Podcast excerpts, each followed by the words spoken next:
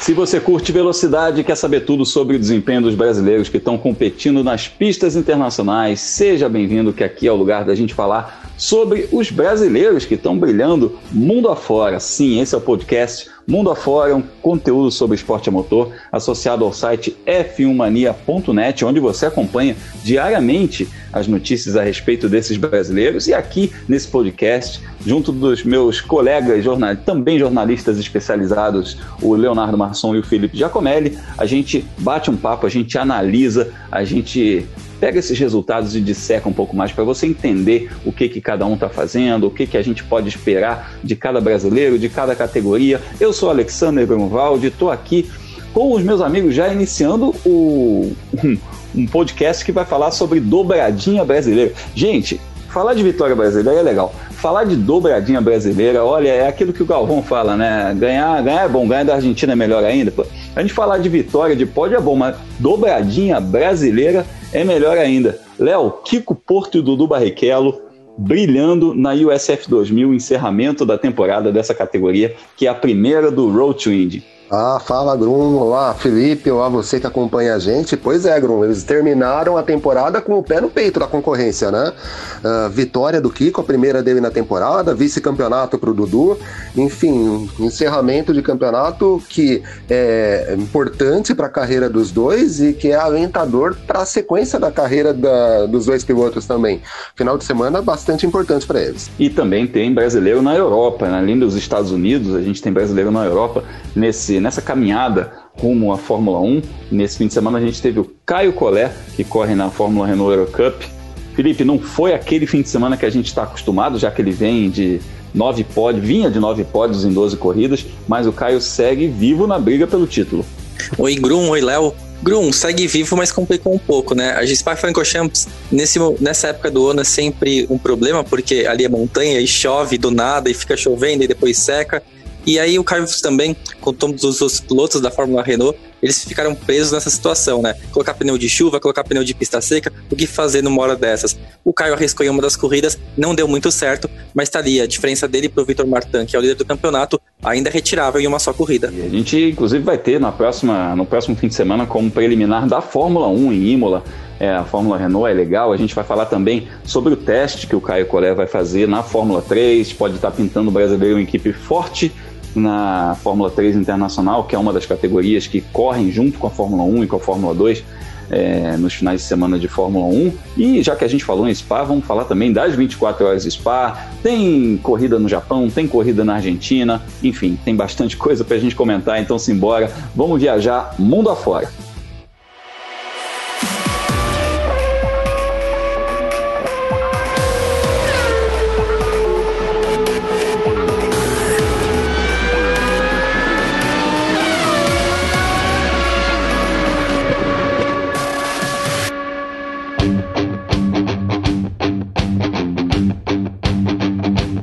Nossa viagem tem que começar pela América do Norte, pelos Estados Unidos, porque teve dobradinha brasileira na USF 2000, categoria de base da Fórmula Indy, que decidiu seu título nesse domingo em São Petersburgo, nas ruas de São Petersburgo, lá com o Scott Dixon e o Joseph Newgarden brigando por esse campeonato. O Dixon faturou o título sexto dele na Fórmula Indy e a gente vê a nova geração chegando também, né? O próprio Newgarden é um pouco da nova geração, apesar de já ter aí é, quase 10 anos na Índia, um pouco da nova geração, e a turma que está chegando, o Pato O'Warn, o próprio Colton Herta, que chegaram ali nesse top 4 do campeonato também, mostrando o valor da nova geração. E falando em nova geração, a gente tem que olhar para as divisões de base da Indy, o Road to Indy, que tem três categorias, a Indy Lights, a Indy Pro e a USF 2000. Essa é a categoria de entrada, inclusive, e nessa categoria a gente tem dois brasileiros em 2020, o Dudu Barrichello e o Kiko Porto disputaram a USF 2000 e a temporada terminou com dobradinha brasileira, super legal. O Kiko Porto conquistou a primeira vitória dele na categoria no sábado, voltando porque ele estava se recuperando é, da Covid-19, deu um show na pista uma baita vitória, legal pra caramba, e ainda por cima puxando uma dobradinha brasileira com o Dudu Barrichello. Então, vamos começar ouvindo o Kiko Porto, né? Ninguém melhor que ele próprio para contar como foi esse fim de semana. Fala, Kiko. Fala, gente. Kiko Porto aqui. É, acabou nosso fim de semana aqui em St. Pete. É, foi um ótimo fim de semana para a gente. A gente conseguiu dois pódios, uma vitória e um segundo lugar. Nossa primeira vitória no SF 2000 no ano de estreia foi super positivo para a gente. É, perdi a última etapa, estava me recuperando da Covid, é, então não tinha jeito melhor de voltar para as pistas. Muito feliz com o resultado. Foi um ano é, cheio de altos e baixos para a gente. A primeira etapa a gente perdeu porque não conseguiu entrar nos Estados Unidos. A gente perdeu essa penúltima etapa. É, mas vamos para a próxima, primeiro ano, ano de aprendizado. Só tenho a agradecer a todo mundo que torceu por mim, agradecer meus patrocinadores, o Banco da Ecoval, Petromega e a D-Force Racing é, pelo, pelo trabalho magnífico durante todo o ano. E é isso aí, só tenho a agradecer a todo mundo pela torcida e um abraço forte para todo mundo. Valeu! Valeu, parabéns Kiko por, essa, por esse resultado que veio em boa hora, né, amigos? Eu, eu acho que o mais importante é isso. Foram 17 corridas, o Kiko perdeu 5 de duas rodadas, então ele perdeu cinco corridas e ainda conseguiu ficar nesse top 10. Mas o mais importante, eu acho que é o, uma vitória que vem em boa hora para ele, né? Porque o moral estava meio abalado aí por causa de, dessas corridas que ele perdeu. Então, nada melhor que terminar a temporada com vitória. A Agron veio em boa hora essa vitória do Kiko. Veio em boa hora, sim. Uh, vai lembrar, ele é muito novo, né? E é um piloto que, ao contrário do que a gente costuma ver, ele já partiu direto para os Estados Unidos.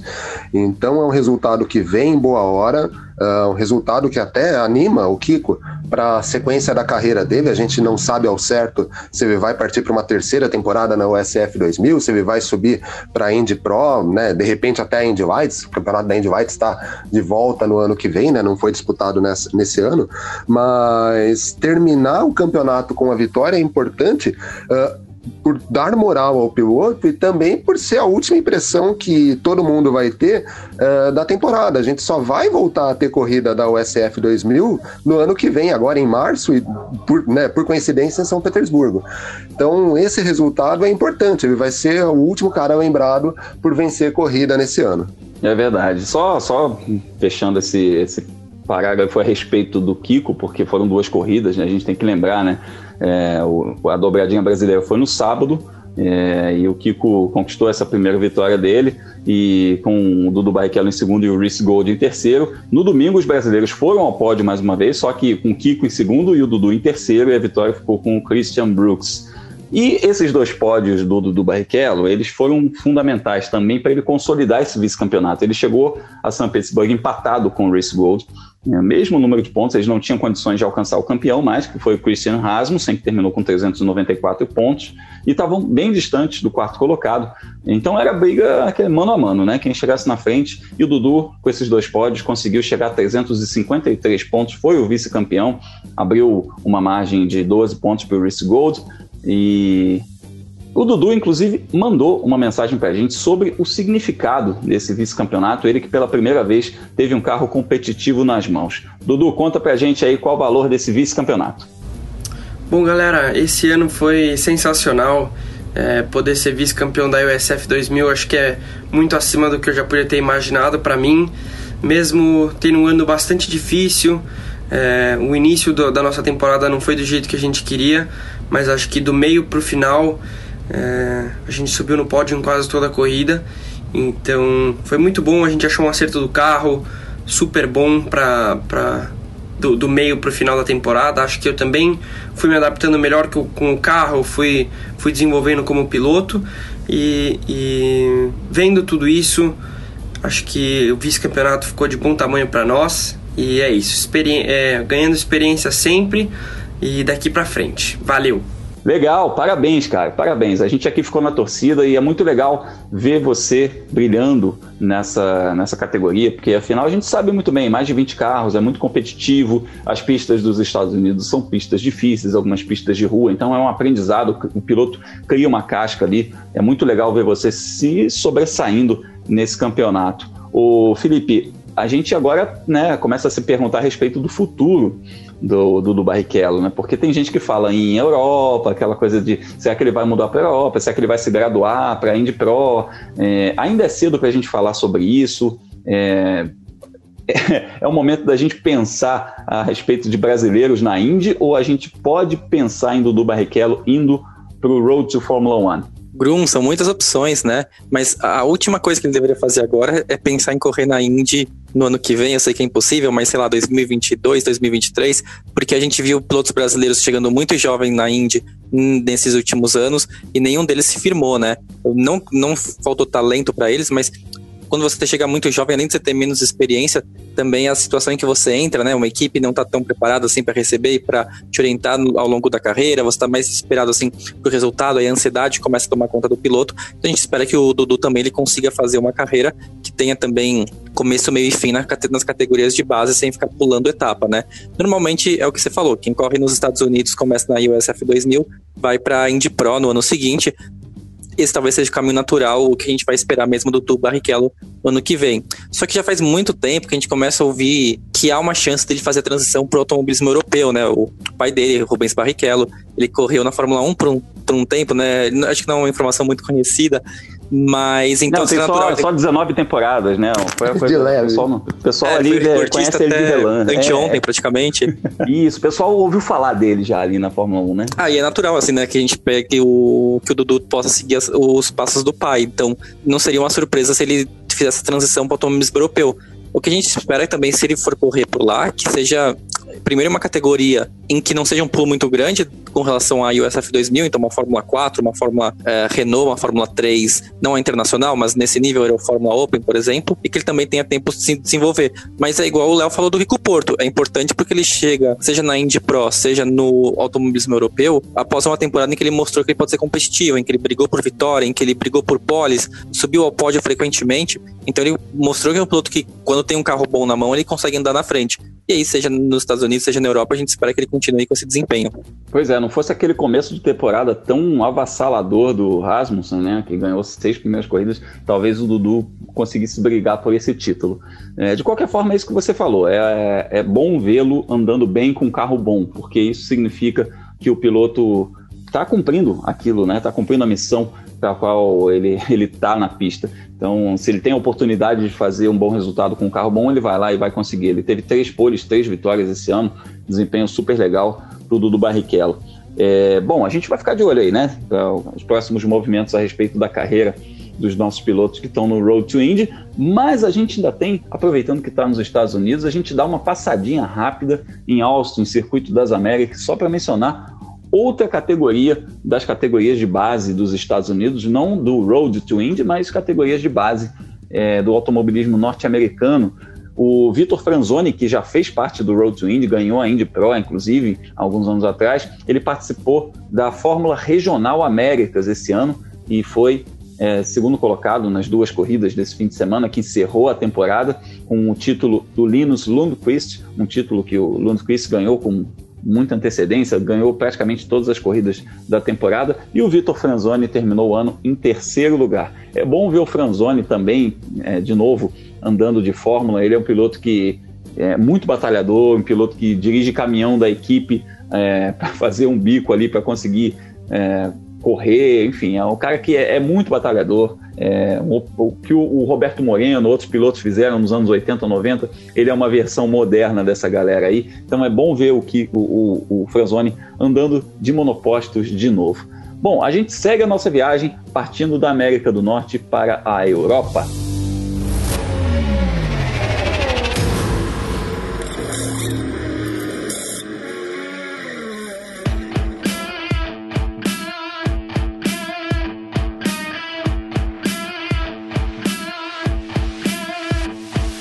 Sim, chegamos ao velho continente em Spa-Francorchamps, na chuvosa Spa-Francorchamps, na Bélgica, onde o Caio Collet disputou mais uma etapa da Fórmula Renault Eurocup. E foi uma rodada difícil para o Caio, já que ele vinha de nove pódios em 12 corridas. Aí a gente cria, obviamente, aquela expectativa, né, amigos? Pô, o cara tá brigando pelo campeonato foi ao pódio em quase todas as corridas. Aí a gente vê um fim de semana em que ele teve um sétimo e um sexto, a gente fala, putz, fim de semana ruim. Mas a gente tem que olhar o contexto também, né? Ele, a gente pode dizer que ele salvou esses resultados porque foram corridas muito malucas. Uma das corridas ela terminou com bandeira vermelha, a outra teve aquela coisa de um piloto largando com slick, piloto largando pneu é, de chuva. Felipe, você que assistiu essas corridas aí, o que, que dá pra gente tirar a respeito desse fim de semana do Caio Collet na Fórmula Renault? Grum, é pelo que você falou mesmo, ele ter salvado esses resultados. As duas corridas foram marcadas por muita chuva. A primeira prova foram só quatro voltas disputadas, depois a corrida foi interrompida pelo acidente de um piloto francês chamado Richard Dergeau. Aí choveu e a, choveu muito, né? A direção de prova encerrou a corrida e os pontos foram distribuídos pela metade. Aí o Caio Collet chegou em sétimo, mas aí como os pontos foram pela metade para todo mundo, o gap dele pro Colapinto, né, que foi o ganhador, pro Victor Martin, que também subiu no pódio, até que não cresceu tanto. E no domingo foi a questão de, do chove para, chove para de Spa-Francorchamps. Típico de Spa-Francorchamps, aliás, né, uma coisa que a gente tanto fala na Fórmula 1 quando tem Fórmula 1 lá, né? Que chove uma parte da pista e outra não, mas pra molecada deve ter sido um salve quem puder. É bom para eles aprenderem também nessa situação de o que fazer em uma pista que tá secando, uma pista molhada. Eu lembro que entrevistaram um piloto, acho que foi no Le Mans, faz muito tempo, eu não vou lembrar quem foi que deu essa entrevista, ele respondeu e nessa situação, né? Você tá no meio de uma corrida e começa a chover. Você para pra ir pros boxes ou você fica na pista com pneu de pista seca? Ele falou, sempre vou ficar na pista porque alguém vai rodar e vai ter safety car e vai acabar a corrida eu vou ganhar. Boa estratégia, e... hein? o problema é se for ele que vai rodar, né? Pois é, né? Mas, mas aí no, no que aconteceu em Spa foi o contrário, né? A, a pista estava secando, alguns pilotos foram com, com pneus para pista seca. É o caso do Caio Collet, mas não deu certo, né? A estratégia ainda, a pista estava muito molhada e aí, quem estava com essa estratégia de pista seca desabou na classificação. O brasileiro até conseguiu fazer a volta mais rápida da prova, mas não teve jeito, terminou a corrida em sexto lugar. O lado bom é que o Vitor Martin foi só o quarto colocado, então a diferença entre eles está em 23 pontos, né? O, como uma vitória é 25, significa assim, alguma dessas seis etapas finais, o piloto francês abandonar o brasileiro ganhando, assumir a liderança. Então, matematicamente, ainda só depende dele. Mas tá, tá complicando, né? Porque agora a gente tem nesse fim de semana a corrida em Imola, tem etapas marcadas ainda para Hockenheim e para Paul Ricard, mas a gente não sabe até que ponto as coisas realmente vão acontecer, né? Porque adivinha qual é o assunto que a gente vai ter que voltar? É o coronavírus, né? E, De novo ele, né? É, tem, e, tem, e assim, para você ter ideia, Spa-Francorchamps, a gente vai falar um pouquinho mais dessa pista, né, logo mais, mas teve as, as 24 horas de, de Spa-Francorchamps. A corrida terminou na tarde do domingo. Domingo de noite, Spa-Francorchamps foi fechado porque todo equipamento médico da pista passou a ser usado para o combate ao coronavírus. Então, a gente espera que as outras corridas aconteçam normalmente para terminar o campeonato, mas é uma questão que a gente vale ficar de olho agora se vai ter ou não, né? Então, é importante mesmo que nas corridas que faltam, o que o Caio consiga tirar a diferença e passar o Vitor Martin na tabela. Pela programação do campeonato, a próxima etapa vai ser em Imola nesse fim de semana agora, junto com a Fórmula 1, dentro da programação do GP da Emília Romanha de Fórmula 1, nos dias 30 de outubro e 1 de novembro.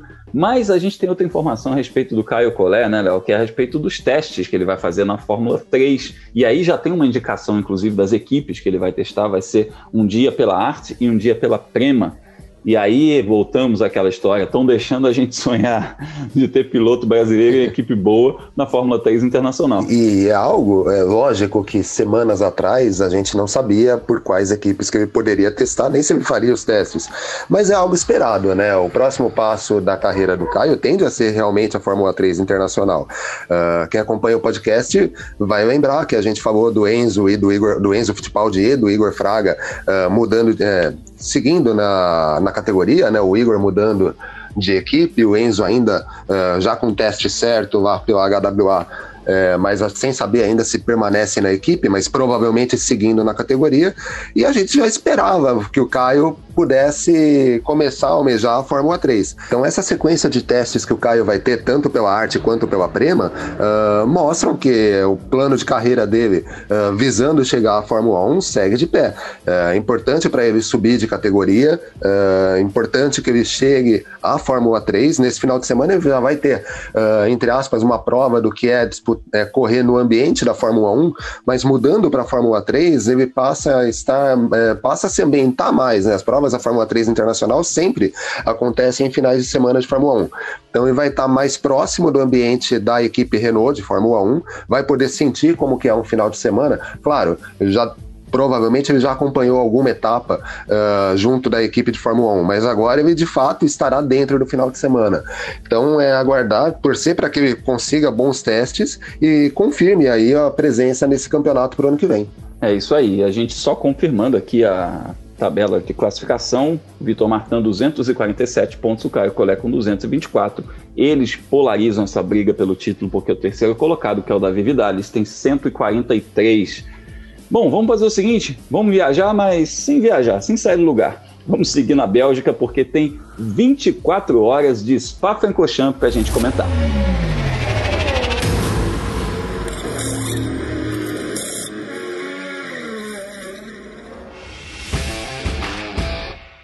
Sim, esse fim de semana na Bélgica, esse chuvoso fim de semana na Bélgica, contou com as 24 horas de Spa, uma corrida clássica de longa duração e que também foi afetada por essa coisa de categorias serem adiadas e tudo mais, os campeonatos demorarem a começar. Então, assim como 24 horas de Le Mans, como 24 horas de Nürburgring, que sofreram mais com as questões climáticas, com a coisa de ter uma noite mais longa, em Spa foi exatamente a mesma coisa, né? Muita chuva, presença da chuva constante, visibilidade difícil, e a gente ainda assim teve uma corrida muito disputada, muito competitiva, e cinco brasileiros estiveram nessa prova. O Marcos Gomes e o Daniel Serra correndo de Ferrari, o Felipe Fraga de Mercedes, o Augusto Farfus de BMW e o Rodrigo Batista de Bentley.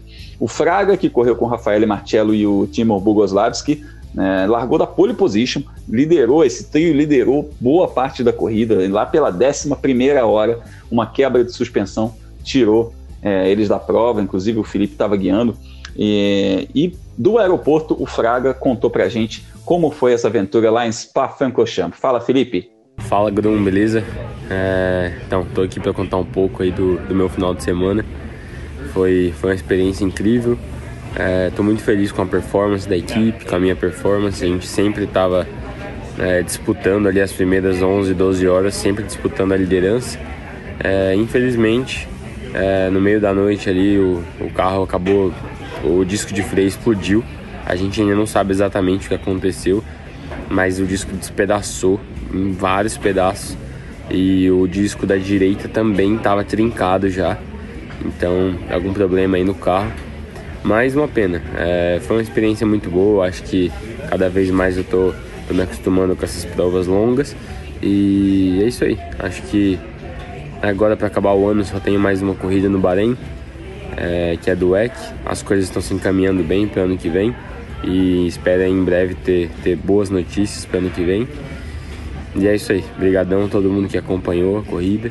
Uma pena aí essa quebra. Acho que é muito difícil você falar de ganhar uma corrida dessa, porque é muito difícil dar tudo certo numa corrida de 24 horas.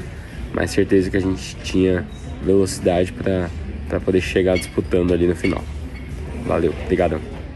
Bom, a gente está aqui na expectativa para o ano que vem, né? Porque ficou esse gostinho, né, amigos? O, o, o Felipe Fraga, chegou uma hora que a gente falou: caramba, o cara vai, está em boa fase mesmo, vai ganhar 24 horas de Spa, né? E aí teve esse problema. A vitória acabou ficando com o poste do Lauren Van Thor, do Nick Tend e do Earl Bumber. E, e os melhores, é, os únicos brasileiros que terminaram a prova aí foram o Bentley do Rodrigo Batista em 12, a Ferrari do Marcos Gomes em 23 e a Ferrari do Daniel Serra em 35. O Augusto Farfus também não completou essa corrida. Léo, uma pena o que aconteceu com o Fraga, né? Uma pena. A gente acompanhou de perto, né, o final de semana das 24 horas de Spa, uh, né, por streaming e tal. E, enfim, quando, quando ele se classificou, ele se classificou na quarta posição para a Super Pole. E ali a gente já pôde ver que ele poderia fazer um final de semana dos melhores. Uh, a expectativa nossa aumentou quando ele fez a pole e vinha numa corrida muito boa até ter o problema. Então é aquilo que a gente já, né, quem acompanhou o Fraga na estoque sabe disso, mas é aquilo que a gente já vinha acompanhando há algum tempo, uh, de bons desempenhos, não só agora em Spa, mas ele teve bons desempenhos nas 24 horas de Le Mans ano passado, em 24 horas de Daytona. O Fraga tem conseguido uh, mostrar bom é, desempenhar bem uh, ele e os companheiros deles nesse tipo de corrida, nas corridas mais longas. Falta converter em resultado. Sempre alguma coisinha uh, e ele acaba não conseguindo converter um resultado bom. Uh, dessa vez foi o problema na suspensão. Então, foi uma pena, mas mais uma vez, uh, mostra que o Fraga tem capacidade, que os companheiros dele são fortes também, uh, e uma hora o resultado vai acabar chegando, é consequência. Uh, tem que, lógico, a gente torce para que seja logo, mas vai vir com, eu imagino pelo menos que vai vir com naturalidade. Não foi agora em Spa, vai ser na próxima prova, e se não for na próxima, uh, sempre vai ter alguma corrida que ele, vá que ele vai conseguir chegar, a hora dele vai chegar. só para destacar também o resultado do Rodrigo, né? O Rodrigo largou na última posição depois de ter trocado o, o motor do Bentley dele e conseguiu se recuperar para terminar em 12. A gente fala bastante dele aqui e mais uma vez ele mostrou força também. Ah, Léo, é legal porque a gente tem falado muito sobre Felipe Fraga, Augusto Farfus e Daniel Serra de uma maneira geral, mas o melhor brasileiro realmente foi o Rodrigo Batista. E mostra que ele, te... que ele fez uma carreira muito boa nos carros GT, né? Ele correu aqui no Brasil de Fórmula 3, mas depois, enquanto a tendência mesmo era dos pilotos irem para a Europa, fazer Fórmula Renault, Fórmula 3 por lá, ele que ele logo do começo já falou que a carreira dele era nos carros GT, correu rapidinho na Europa, mas já foi nos Estados Unidos, e aí nos Estados Unidos ele se destacou, tanto que ele é um dos pilotos que corre pela principal equipe da, da Bentley, né, na Europa. O, os outros brasileiros tiveram muitos problemas, né, o que foi uma pena, acho que o, o próprio Rodrigo Batista no Bentley dele teve problemas logo nos treinos, nos primeiros treinos livres, Aí, conforme o carro foi melhorando, a equipe foi. A equipe consertou o carro, o carro foi melhorando. Aí foi uma questão de começar a ganhar resultados. Mas no caso também do, do dos outros brasileiros, nenhum deles teve uma prova ilesa, né? O, o Marcos Gomes largou do pit lane, então imagina, largar em 56 mesmo sendo uma corrida de 24 horas de duração, é um desafio muito grande. Ele que fazia uma parceria fortíssima né, com o Tom Blomqvist, que ex-DTM, e o Kamui Kobayashi, que também teve na Fórmula 1 recentemente. Daniel Serra, talvez a maior dificuldade dele tenha sido correr numa equipe Pro-Am, né? Ele não fez parte esse ano da escalação profissional da, da Ferrari nessa corrida. E ainda tem mais uma corrida esse ano do GT Endurance. O Felipe Fraga é o líder do campeonato, mas está empatado com o Rafael Marcello, obviamente, né? Porque eles dividem o mesmo carro, e com a dupla da Porsche, né? O Sven Miller. E eu não vou lembrar quem que é o piloto que é o parceiro do Sven Miller no carro da Dynamic mas é também é uma, é uma montadora fortíssima. E talvez a questão que a gente devesse ficar surpreso é a Porsche não ganhar mais, né? Tantas corridas assim, porque tá sendo uma, duas por ano entre as grandes provas, né? Le Mans, Nürburgring, Daytona, porque é a montadora que mais investe nesses carros GT3. Eles têm talvez quase 30 pilotos de fábrica, se a gente for contar os Young Professionals, o Junior Team deles. E aí, assim, um carro da Porsche tem problemas, Aí tem um, dois, três, quatro, cinco brigando ali pela liderança ainda. Aí é um pouco diferente das outras montadoras, né? A gente pega a Mercedes, o carro do Felipe Fraga teve problema, o, um, acho que foi com o freio que explodiu. E aí você não tem outro carro da Mercedes, né? Você tem o, o carro do Mario Engel, mas eles não estavam de fato brigando pela liderança. É uma equipe é satélite coisa. também, né? Não era do time oficial. Não, exatamente. Era, o, era um outro carro. A Ferrari também, só dois carros oficiais. a hora que o, o carro do James Calado também não estava mais brigando pela liderança, acabou a Ferrari. A Lamborghini, que também é uma montadora que investe muito, teve o problema do carro do Dennis Lind, não teve um outro carro da Lamborghini brigando pela liderança. Aí a Porsche, com o investimento, ela foi recompensada, mas também, claro, o talento muito grande dos pilotos, né? O, a dupla Bantor, né, que eles falam, nos Estados Unidos, campeão, atual campeão da INSA, e o Nick Tent, que já ganhou Le Mans, né, lado do próprio Remember e do Huckenberg trio fortíssimo, gente. Trio fortíssimo, tá? Muito respeito por esses caras. Esses, são, esses aí são monstros do Endurance, dos carros de GT. A gente tem muito respeito por essa galera aí. E uma vitória importantíssima, né? Ter 24 horas de Spa-Francorchamps no currículo é, é, importantíssimo. E falando ainda desse 12 lugar do Rodrigo Batista largando em último, cara, aplausos, aplausos ao, ao Rodrigo Batista, porque realmente é um, é um resultado muito bom. E também eu ressalto uma coisa: a gente já começou o podcast falando aqui sobre é, Road to Indy, nos Estados Unidos, falou sobre o trilho para a Fórmula 1 com o Caio Collet, e agora está falando dos carros de Gran Turismo, ou seja, a gente tem pilotos andando bem em várias categorias, é, em vários tipos de carro, o que é super legal, a gente fica muito feliz com isso. Então, vamos dar uma girada aí para ver quem está andando pelo mundo em alta velocidade.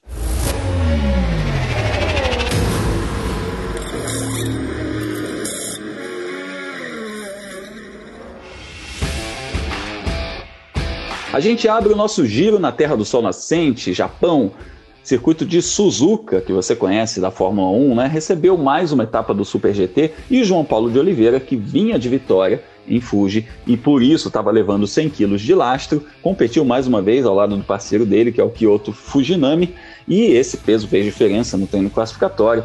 A dupla largou na 11 posição, mas vinha fazendo uma corrida muito forte, chegou a aparecer em quinto lugar. Mais um safety car, justamente na volta que eles iam fazer o pit stop, foi o grande azar deles, porque eles contavam justamente com essa estratégia de parar um pouco mais tarde. E aí, quando reagrupou o pelotão, acabou com as chances de pódio, mesmo retardando um pouquinho a parada depois em bandeira verde, não deu para recompensar isso. Eles terminaram em 17 lugar. O campeonato tem a liderança do Naoya Gamou e do Togo Suganami com 77 pontos. O João Paulo de Oliveira e o Fujinami caíram da terceira para a quarta posição. Eles estão com 54 pontos. A próxima etapa está marcada para o dia 8 de novembro em Moteg está acabando já a temporada. Faltam só duas etapas e a gente está na torcida para o João Paulo de Oliveira. Do Japão, a gente dá uma passadinha na Argentina, na América do Sul, porque a gente fala de novo de Rubens Barrichello nessa maratona de corridas que ele está fazendo entre a Stock Car, a Super TC 2000 e a Top Race. E a Super TC 2000 fez uma etapa em Córdoba. Única das três categorias em que o Rubinho ainda não venceu esse ano, né? Ele segue nessa fase de adaptação ao carro, ele disse que é um carro muito arisco, está se adaptando a ele, mas disse que é muito divertido de pilotar. Ele terminou a corrida classificatória do sábado, que é uma corrida mais curtinha, na 13 terceira é, colocação, e no domingo ele terminou a prova principal em décimo lugar. A corrida foi vencida pelo Bernardo Lhaver. Esse campeonato tem o Matias Rossi na liderança com 56 pontos. O Matias Rossi, que inclusive é companheiro do Rubinho nesses três campeonatos que ele disputa, incluindo o Top Race, Stock Car, Super TC 2000. E o Matias Rossi tem 11 pontos a mais que o Agostinho Canapino, que está em segundo com 45. O Rubinho está em 11 lugar com 7 pontos e a próxima etapa vai ser disputada também em Córdoba, já no próximo fim de semana. E aí da América do Sul a gente vai para a Europa para falar do que vem por aí. Tem Gianluca Petekoff disputando no próximo fim de semana mais uma rodada tripla da Fórmula 3 regional europeia lá em Barcelona. Ele que vem de dois segundos lugares em Monza e nessa, nessa rodada de Monza ele reassumiu a liderança do campeonato. Faltam três rodadas triplas. Ele tem 11 pontos de vantagem para o Arthur Leclerc, vice-líder do campeonato, e também piloto do Ferrari Driver Academy, assim como Gianluca Petekoff. 273 pontos para o Gianluca, 262 para o Arthur Leclerc. A gente fica na torcida por mais uma boa etapa do Gianluca Petekoff. Amigos, reta final de mais uma edição do Mundo Afora. Léo, vem mais uma semana bastante movimentada, né? A gente falou do, do, do Gianluca Petekoff, mas também vai ter IMSA, então a gente tem mais brasileiro para torcer, né? Tem IMSA, uh, além disso, a gente tem mais etapa da Fórmula 1, tem Fórmula Renault, enfim, corrida é o que não falta, né, Grum? E a gente vai ficar de olho em tudo isso, né? Tanto uh, no site do F1 Mania quanto nas plataformas digitais da Racing, onde eu trabalho, né?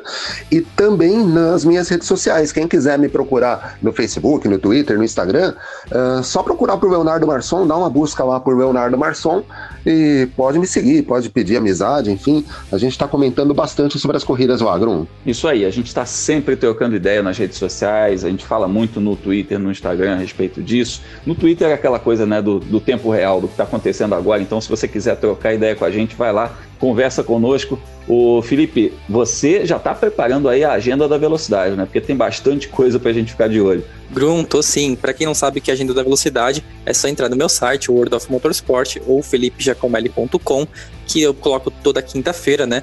Um, o calendário com fim de semana, que tem todos os horários, onde assistir as corridas e onde que elas correm, né, das principais categorias do automobilismo mundial. Então, nesse fim de semana, a gente vai ter, por exemplo, Fórmula, Region... é, Fórmula Renault Europeia, a gente vai ter a Eurofórmula Open, a gente vai ter Fórmula 4 alemã, Fórmula 4 espanhola, GT Open, o GT Masters, né, que é o campeonato alemão de carros GT3. Enfim, se você quer saber que horas assistir como assistir essas corridas e se você perder todas elas e quiser saber o resultado, é só acessar meu site e tá lá a agenda da velocidade. E quem quiser me seguir nas redes sociais, também coloca chamadinhas, né, para, o, para esse post, é só procurar por Felipe Giacomelli, tanto no Twitter quanto no Instagram. E aí só a informação que eu fiquei devendo lá em cima, quando a gente falou das 24 horas de Spa-Francorchamps, o Felipe Fraga é o líder né, do campeonato na GT Endurance, e o segundo lugar está empatado com ele, né? Que é o outro Porsche, é o Porsche do Sven Miller, o Christian Elgerhardt e o Matteo Cairoli, que eles tiveram um bom desempenho, lutaram pela vitória também em Spa-Francorchamps, mas aí no final não ficou, ficou, o título ficou com o carro da Howe, né? Isso aí, beleza. Vamos trocar muita ideia, né? Fim de semana a gente fala bastante a respeito de automobilismo nas redes sociais. Eu convido você também a se inscrever no meu canal no YouTube, Fórmula Grum. Procura lá youtube.com.br Fórmula Grum, porque além de falar bastante sobre os bastidores do automobilismo, a gente também tem o quadro Giro Mundo Afora, onde a gente faz um resuminho aqui de tudo que a gente está discutindo no podcast. A gente resume lá no Giro Mundo Afora, para você ficar por dentro de tudo que está rolando com os brasileiros que competem no automobilismo internacional. Convido também você a conhecer os outros podcasts da casa, o Full Gas com Gabo Carvalho e Gabriel Lima sobre a MotoGP, o Mundial de Moto Velocidade, e o F1 Mania em ponto de segunda a sexta com Carlos Garcia e o Gabriel Gavinelli trazendo todas as notícias no mundo da velocidade. Felipe, Léo, um abraço para vocês, obrigado por mais um bate-papo aí nessa nossa 25 edição e a gente fica por aqui. Semana que vem, tamo junto com mais um Mundo Afora. Valeu demais, até lá.